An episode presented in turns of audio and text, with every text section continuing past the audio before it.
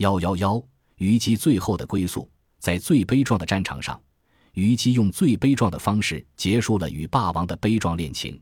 这个刚烈的女人的鲜血染红了落魄男人的战袍，她忧郁的歌声似乎还在天际回响。虞姬在中国可以说是一个知名度很高的历史人物，因为她作为著名历史悲剧《霸王别姬》的主人公，千百年来已经随着各种文艺题材的广泛传播而家喻户晓了。当然，对于大多数人来说，除了这一出历史悲剧外，可能对他的其他事情了解不了一二，而且也没有太大的兴趣关心他的其他事。但是，作为历史学家，对虞姬这样一位曾在中国某一特定历史时期，对当时可能决定中国社会发展走向的人产生过影响的女性，是不可能不给予相当程度的关注的。可是，在近两千年的漫长岁月里，历史学家却一直无法回答虞姬的墓在哪里。实际上，并不是后人没有发现虞姬的墓，恰恰相反，是发现了几处不同地理位置的虞姬墓。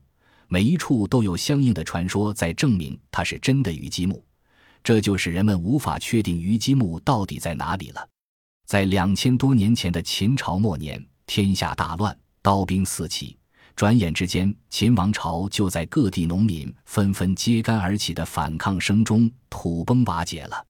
在新的政治军事力量中，楚霸王项羽可以说是称雄一时。几乎就成了当时中国的最高统治者。可惜，由于他的狂妄自大，不善于使用人才，转瞬之间就在政治军事斗争中由优势变为劣势，被原来不被他放在眼里的弱者刘邦打得一败涂地，所以才和虞姬演出了千古悲剧《霸王别姬》。虞姬眼见着项羽兵败，大势已去，为了不再拖累项羽，在突围途中自刎身亡。虞姬死后到底葬在哪里呢？现在大体有四种影响较为普遍的说法。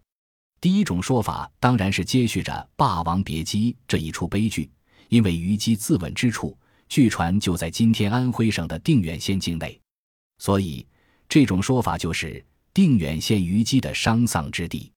今天的定远县内已经不能再找到虞姬墓了，可是这种说法依然流传，而且。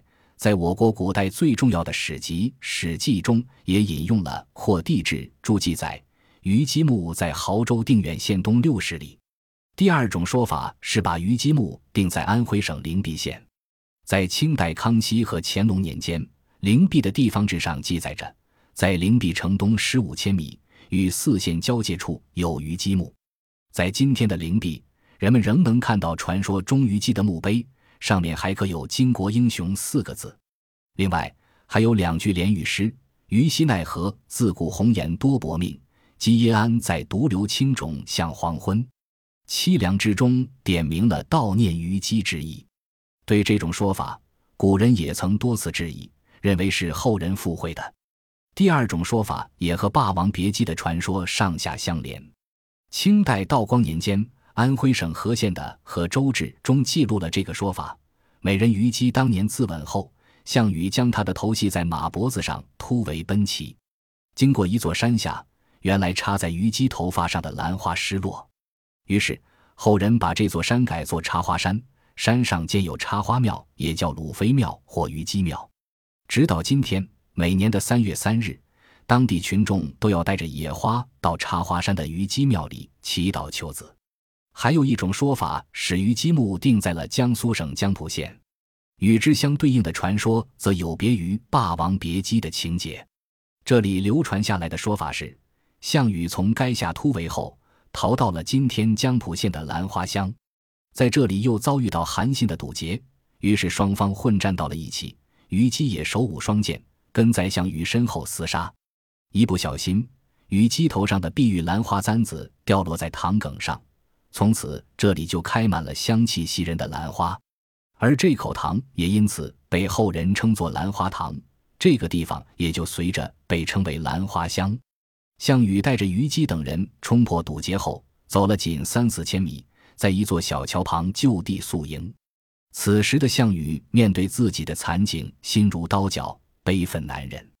虞姬见此情景，便舞剑给项羽解忧。舞着舞着，他说了句：“大王珍重龙体，且先去。”话未说完，便自刎身亡。项羽大惊，泣不成声。